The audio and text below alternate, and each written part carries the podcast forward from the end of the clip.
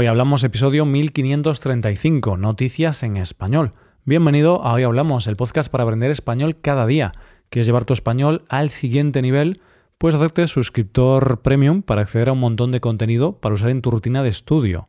Y también puedes tener clases con nuestros profesores Adrián y Paco. Todo esto lo tienes en nuestra web, hoyhablamos.com. Hola oyente, ¿cómo estás? Hoy es jueves y por lo tanto nos toca hablar de noticias. En primer lugar, hablaremos de la nueva obra de Banksy.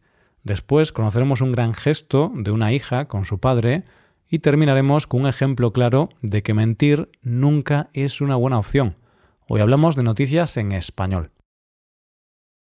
Vivimos un momento donde todo el mundo comparte su vida a través de redes sociales y donde ser viral y conocido es una virtud y un deseo que tienen muchas personas. De hecho, hay personas que han hecho de eso su profesión. Por eso es un soplo de aire fresco la gente que valora su intimidad y anonimato por encima de todas las cosas. Y de una de esas personas que son conocidas mundialmente, pero nadie sabe quién es, es de quien vamos a hablar en nuestra primera noticia de hoy. Uno de los grandes misterios en el mundo del arte actual está en torno a la identidad del artista callejero Banksy. Nadie conoce la identidad de este artista, es un auténtico misterio. Lo único que se sabe es que es un artista cotizado, aunque la mayoría de las obras, al estar en la calle, se pueden disfrutar de forma gratuita. La característica más representativa de este artista es que sus obras son satíricas, críticas y aparecen en las paredes de la noche a la mañana. Pues bien, el pasado 14 de febrero, día de San Valentín, apareció una de sus obras en la ciudad inglesa costera de Margate, al sureste de Inglaterra.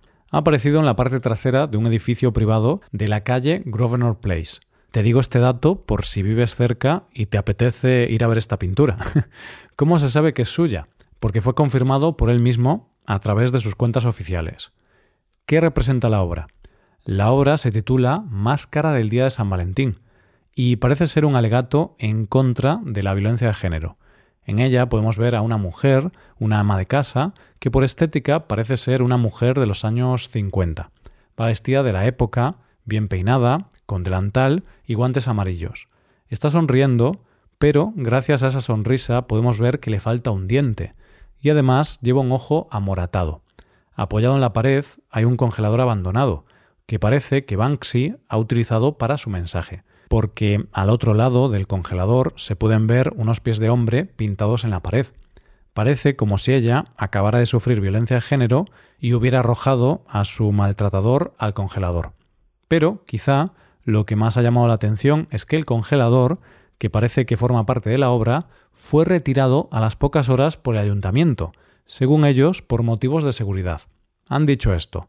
El congelador está almacenado y se devolverá una vez que sea seguro para el público.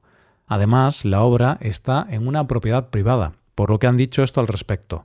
Nos pondremos en contacto con el dueño de la propiedad para discutir las opciones para preservar la obra de arte para el distrito.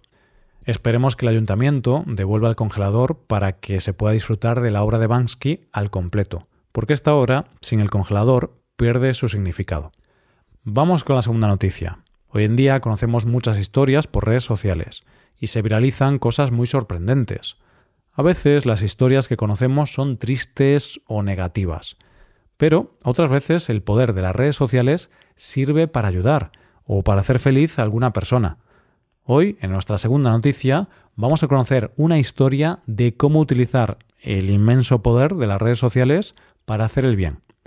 Esta es la historia de amor y admiración de una hija hacia su padre, y en realidad es una historia muy sencilla. Te la cuento. Una usuaria de la red social TikTok ha conseguido que se haga viral un vídeo donde habla de una novela escrita por su padre. El único objetivo de este vídeo era lograr subir las ventas del libro. Sí, Sé que puede parecer algo egoísta y trivial, pero espera a oír la historia. El padre de esta chica, el verdadero protagonista de la historia, se llama Lloyd Devereux Richards. Este hombre publicó en el año 2011 su libro Stone Maidens, que es un thriller antropológico, pero lamentablemente no tuvo mucho éxito con la publicación. Es por eso que su hija ha decidido, después de 12 años desde la publicación, salir en su ayuda y tratar de que el libro tenga el éxito que su padre se merece. Y es que, según cuenta esta chica, su padre tardó 14 años en poder escribir este libro, ya que no pudo dedicarse a escribir a tiempo completo. Puso a su familia primero, por lo que tuvo que seguir trabajando mientras escribía cuando podía. Ella decidió crear una cuenta en esta red social con la idea de promocionar el libro de su padre, aunque, como dice ella, su padre no sabe ni cómo funciona esta red social. El caso es que ha conseguido que el vídeo lo hayan visto más de 41 millones de personas, que se dice pronto.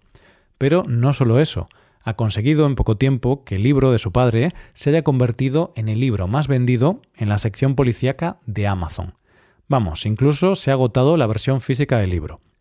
Dice la hija que su padre está muy emocionado y que no deja de emocionarse cada vez que lee un mensaje cariñoso dedicado a él.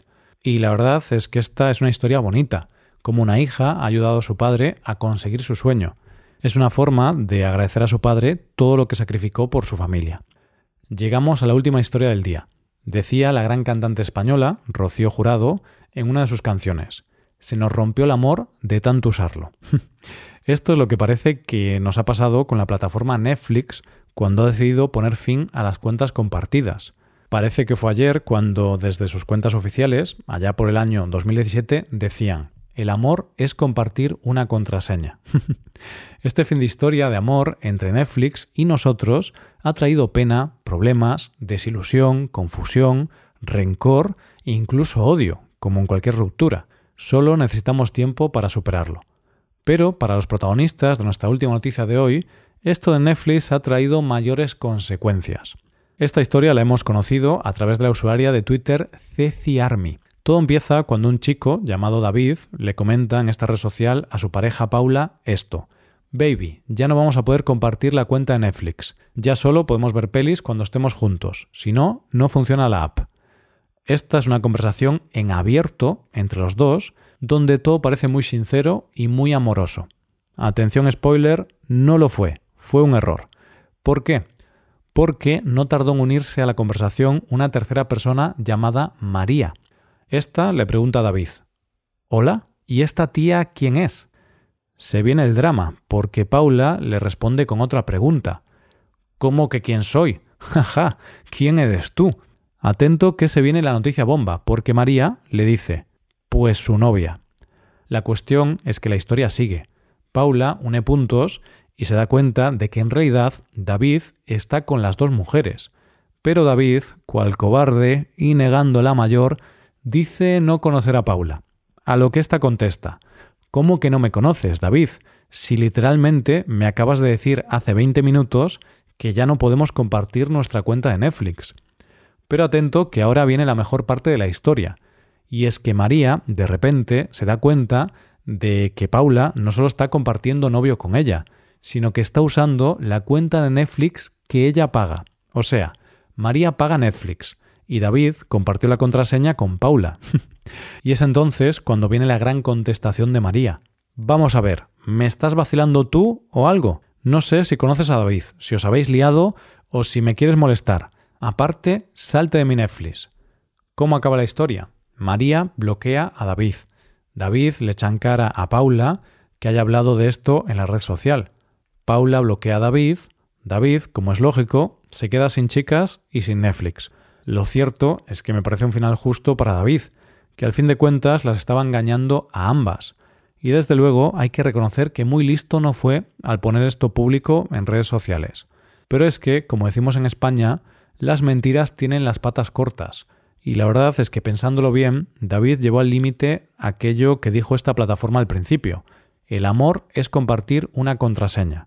Aunque dudo que Netflix se refiriera a compartir con tu novia la cuenta de tu otra novia. ¿Tú qué opinas, oyente?